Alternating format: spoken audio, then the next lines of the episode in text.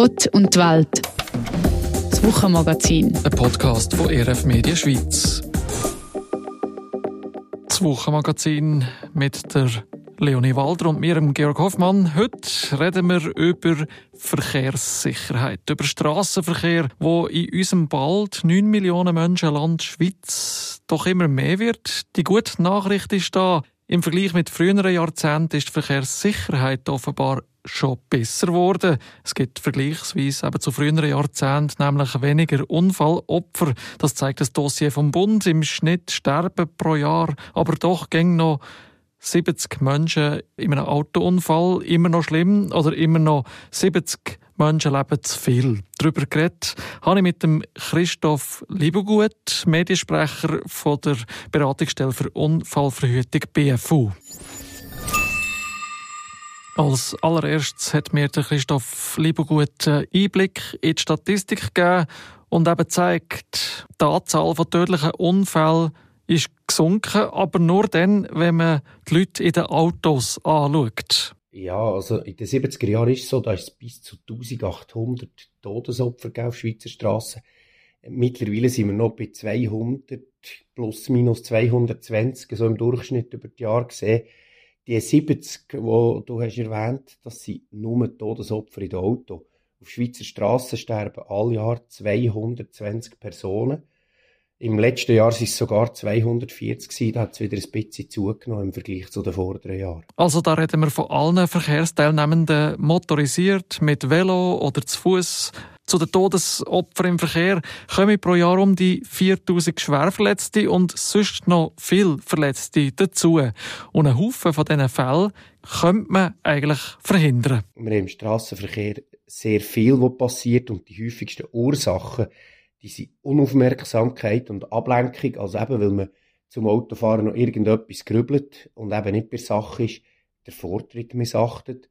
Und was auch immer ein Riesenthema ist bei Unfällen, Geschwindigkeit. Die Leute sind schnell unterwegs, die Leute sind für das Verhältnis schnell unterwegs und die Leute sind auch immer wieder alkoholisiert unterwegs. Wer fährt, trinkt am besten gar nichts, ist eine BFU-Devise, auch wenn es eine gesetzliche 0,5 Promille-Regel gibt. Es braucht eigentlich äh, nicht wahnsinnig viel Alkohol, dass zumindest die Reaktionsfähigkeit schon eingeschränkt ist. Und wenn man eine Vollbremse muss machen muss, dann ist jede Sekunde, wo man schneller ist, unter Umständen wichtig, für dass es eben keinen Unfall gibt oder dass die Energie vom Unfall möglichst steif ist. Neben Alkohol ist vor allem Ablenkung die Schuld an unnötigen Unfällen.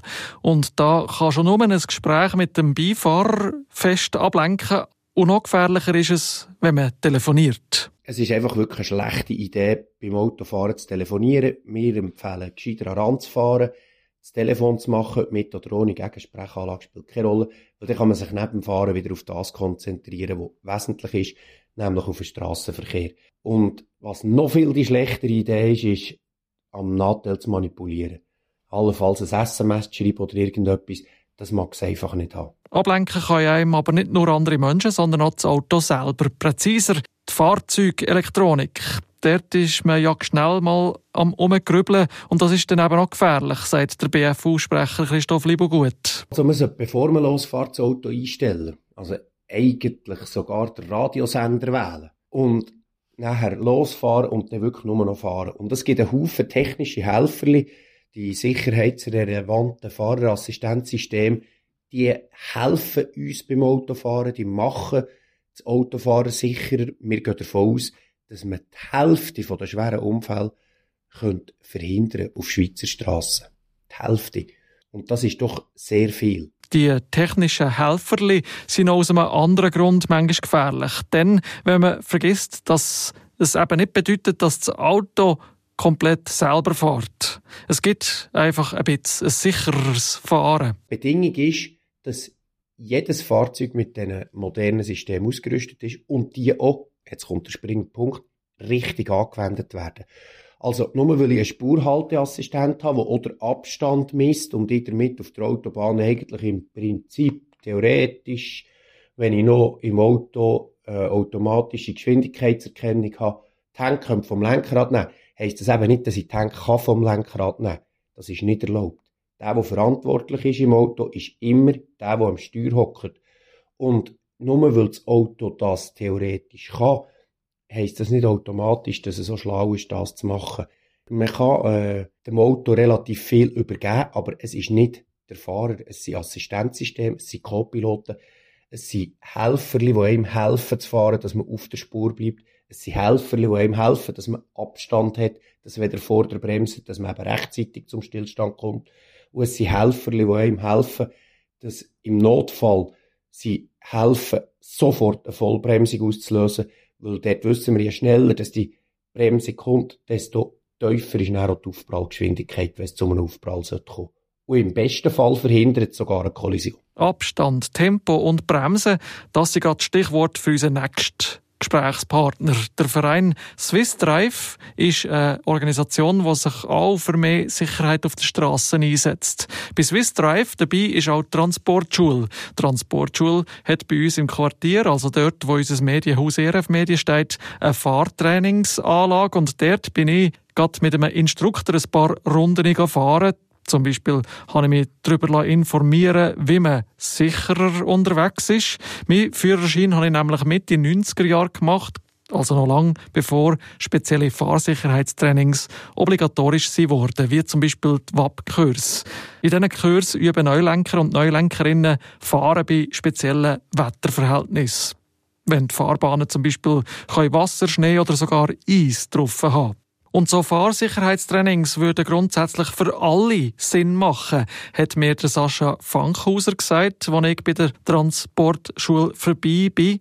Er ist da zu Pfäffiken Bereichsleiter Fahrtraining. Als ich hier angefangen habe, vor zwei Jahren, zweieinhalb, bald drei, seitdem habe ich extrem viel gelernt. Ich habe zwei Abkurse selber mitgemacht, mhm. auch um zu wissen, wie das abläuft. Da ich in der guten Lage war, dass ich das damals nicht machen musste. Jetzt würde ich das jedem empfehlen man lernt extrem viel und man macht sich andere Gedanken, was man sich sonst nicht macht während dem Autofahren. Also man macht sich eigentlich sonst zu wenig Gedanken? Man macht sich sicher im Grundsatz zu wenig Gedanken, was Anhalteweg angeht oder Ablenkung, mhm. was äh, ganz klar die Unfallstatistik führt mit mhm. Ablenkung im Auto, sechs Nattel, sechs am Radio drücken, mhm. sechs auch am Beifahrer, wo man vielleicht einmal am Beifahrer muss sagen, hey, kann ich schnell mich aufs Autofahren konzentrieren, das ist ja nicht verboten. Ich meine, der Buschauffeur sollte mich auch nicht ansprechen, oder? Das hat ja auch einen Grund, oder? Genau, Buschauffeure sind dort vielleicht noch ein bisschen anders gestrickt. Die haben natürlich die Verantwortung von 20, 30, 40 Leuten im Bus, oder? Wer kommt denn so jetzt effektiv zu euch in die Trainings, wenn wir dem dürfen Trainings sagen, oder die Ausbildung, Weiterbildung? Als ich zuerst mal so den Namen Transportschule gelesen habe da, und da bin ich vorbeigelaufen bin, habe ich gedacht, ja, das ist sicher für die aus der Transportbranche. Ja, ähm, Transportschule ist vor zehn Jahren aus dem Gedanken entstanden, sich so spezialisieren auf Lastwagen und so weiter. Aber nichtsdestotrotz haben wir auch sonst relativ ein hohes Angebot. Vom leichten Bereich ist das bei uns. Alles, was Auto angeht oder je Kurs, bieten wir natürlich alles an. Ja, der Name ist geblieben. Die Idee wächst und wir sind ein cooles junges Team, das immer neue Sachen macht. Oder eben, wir haben die Anlage vor zwei Jahren gebaut. Wir stehen im Grundsatz eigentlich für Verkehrssicherheit. Bei uns ist so das Daily Business ist unser Thema ist Verkehrssicherheit. Oder? Wie können wir Verkehrssicherheit fördern? Wie können wir auch unsere, unsere Schüler ausbilden, dass sie am Schluss sicher von A nach B kommen, ohne gross irgendwie Angst zu haben. Man muss ja auch die Realität oder den Verkehr mit beachten und so weiter. Also wir schauen, dass wir eine möglichst qualitativ hohe Ausbildung anbieten. Und das beinhaltet nun mal jetzt einfach die Verkehrssicherheit oder auch die Techniken, sei es Blicktechnik oder Bremstechnik, dass das richtig sitzt. Mhm. Da gibt es ja übergeordnetes Interesse auch. Also ich denke, ja, die, die die Statistik erstellen, äh, Präventionsstellen, Bundesämter und so weiter. Und auch ein Verein, den du mir gesagt hast, den ich glaube auch zuerst mal durch dich gehört habe, gibt es ja auch noch Swiss Drive, oder? Ja, Swiss Drive ist eine Vereinigung. Seid ihr da dabei? Wir als Transportschule sind dort äh, dabei, genau. Ähm, Swiss Drive steht auch für Verkehrssicherheit und auch sehr in der Unterstützung der Fahrlehrer bei fachlichen Fragen. In dem Swiss Drive sind ganz viele verschiedene Leute, auch politisch engagierte Leute oder Verkehrsexperten, die uns dort auch unterstützen, wenn wir fachliche Fragen haben. Mhm. Irgendwo müssen wir ja auch unsere Informationen herholen, wenn wir es nicht wissen oder uns nicht informieren können. Im Verkehr geht ja jetzt dann auch wieder etwas, oder ist immer etwas gegangen. Äh, ich glaube, die Masse vom Verkehr, den wir in der Schweiz haben, nimmt ja vermutlich stetig zu. Außer man schafft es auf ÖV oder auf andere äh, Vehikel, äh, die Leute umzugewöhnen. Und neue Technologien bringen neue äh, Möglichkeiten und auch Gefahren, vielleicht je nachdem. So Selbstfahrtechnologie, Warnsystem, Sensoren, alles, was uns das Leben leichter macht. Gibt es da äh, zu korrigierende Vorstellungen oder welche wären das, wo man so denkt, vielleicht ja, das Auto fährt ja schon fast von selber, oder? Ja, das ist, ist schwierig. Die Autos werden immer intelligenter und sie nehmen uns immer mehr ab. Aber nichtsdestotrotz dürfen wir nicht aufhören, Auto fahren. Das Auto fährt nach wie vor nur so gut, wie ich mich konzentriere im Auto. Also all die Hilfen sind, sind schön und gut. Ich nutze die auch. Es wäre nicht gut, wenn man die nicht nutzt. Aber nichtsdestotrotz ist vielleicht ein Schulterblick und nicht nur der tote Winkelassistent oder selber mal noch in den Spiegel schauen, schon die bessere Variante, als sich nur blind auf Technik äh, verlassen. Wo muss ich denn ja, eben eingreifen. Also ich glaube, ich persönlich habe es sogar schon dort erlebt, wo es dann mehr angezeigt hat, Sensoren sind jetzt wegen Schnee oder wegen Regen irritiert oder nicht mehr brauchbar. ähm, dann äh, habe ich das erste Mal gemerkt, ah, da muss ich jetzt wieder äh, ein bisschen mehr selber schauen. Oder gibt es sonst noch so klassische Momente? Äh, ein klassischer Moment kommt mir jetzt gar nicht in den Sinn. Sicher Schnee und Eis. Ähm, ist bei den Sensoren gerade so bei Tempomat mit Abstandshalter ist sicher ein Thema, das poppt relativ schnell auf. Das ist mir zwei, dreimal bei meinem Fahrzeug schon passiert dann ja, man muss halt wissen, man muss halt selber doch auch noch Auto fahren oder man kann sich nicht immer nur auf die Technik verlassen. Ja, auch die können Mängel haben, was sehr, sehr ein kleiner Prozentsatz ist, muss man schon sagen. Also ich verlasse mich auch auf einen, Park, einen Parksensor, wenn ich am Parkieren bin und irgendwo vorne anfahre. Verlasse ich mich schon drauf. So sagt mir der Sascha Fankhauser, Bereichsleiter Fahrtraining bei der Transportschule. Und auch dort findet man, dass es viel unnötige Unfälle gibt, die man könnte verhindern könnte. Ein, ein Arbeitskollege von mir hat einen guten Vergleich gemacht. Wenn ein Stromer stirbt im Jahr wegen einem Arbeitsunfall, dann steht SUA da und die Richtlinien verschärfen. Und im Straßenverkehr nimmt man es, nimmt man es bis zu einem gewissen Grad einfach hin. Mhm. Man kann es auch auf die Spitze treiben und sagen, Autofahren lernst du 25 bis 30 Lektionen und noch privat gehst du fahren. Minimum, ja. ja. Ein Stromer muss vier Jahre Lehre machen, wo auch Sicherheit relativ groß geschrieben ist, gerade bei Strom, wo es nicht viel mag leiden. Beim Autofahren lässt man das einfach so ein bisschen, ist gesellschaftlich eher akzeptiert, dass man Verkehrstote hat. Mhm. Was, äh, was ich eigentlich ganz schlimm finde. Wir haben uns also fast schon ein bisschen damit abgefunden, dass Autofahren gefährlich sein kann. Aber trotzdem, ein Unfall ist immer auch ein Schock. Vor allem dann, wenn so ein Unfall schwere Folgen hat. Damit kennt sich der Peter Schultes aus. Er ist Pfarrer und seit vielen Jahren auch Notfallseelsorger. Er geht dann an Unfallort, wenn es wirklich schlimm ist, um Leute zu unterstützen und begleiten. Und das stellen wir uns ja schon noch schwierig vor. Als Pfarrer redet er auf der einen Seite von einem Gott, der sich für die Menschen interessiert und sich um sie kümmert. Und so steht es auch in der Bibel, wo für ihn als Pfarrer ja ein wichtiges Buch ist. Müsste Gott nicht eigentlich die Menschen auch beschützen und so schlimme Unfälle verhindern? Das hat Leonie Walder wissen und mit dem Peter Schultes darüber geredet, wie er mit dieser Spannung umgeht, dass in Bibel viele Bibelverse gibt, die versprechen, dass Gott uns beschützt und dann passieren gleich schlimme Sachen. Im Psalm 21 zum Beispiel heißt er wird den Fuß nicht gleiten lassen. Aber gestürzt sind ja wahrscheinlich gleich schon die meisten von uns mal. Wie geht das zusammen? Ja, das sind eben Verse, die manchmal in ein Spannungsfeld können führen Oder ein klassischer ist auch im Psalm 91, wo heißt, er hat seinen Engel Gott hat Engel befohlen, uns zu begleiten und zu beschützen auf allen unseren Wegen. Und äh, dann passiert halt gleich eben Unglück. Und das denke mir, ja, ich mag mich erinnern, jemand, der gesagt hat, ich habe jeden Morgen gebeten um Schutz und jetzt ist der Unfall passiert, äh, wo meine Frau daran verletzt worden ist. Was nützt denn das Betten?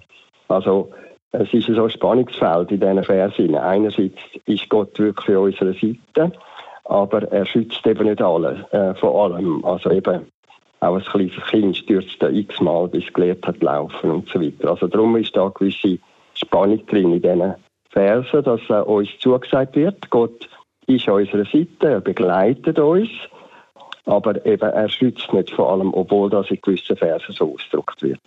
Wie müssen wir dann die Verse zu dem Thema verstehen? Sind das leere Versprechen oder hat Gott ein anderes Verständnis von Schutz und Sicherheit? Es steht ja nicht, er wird dich vor dem Unfall oder vor dem, was das Leben beschützen oder so.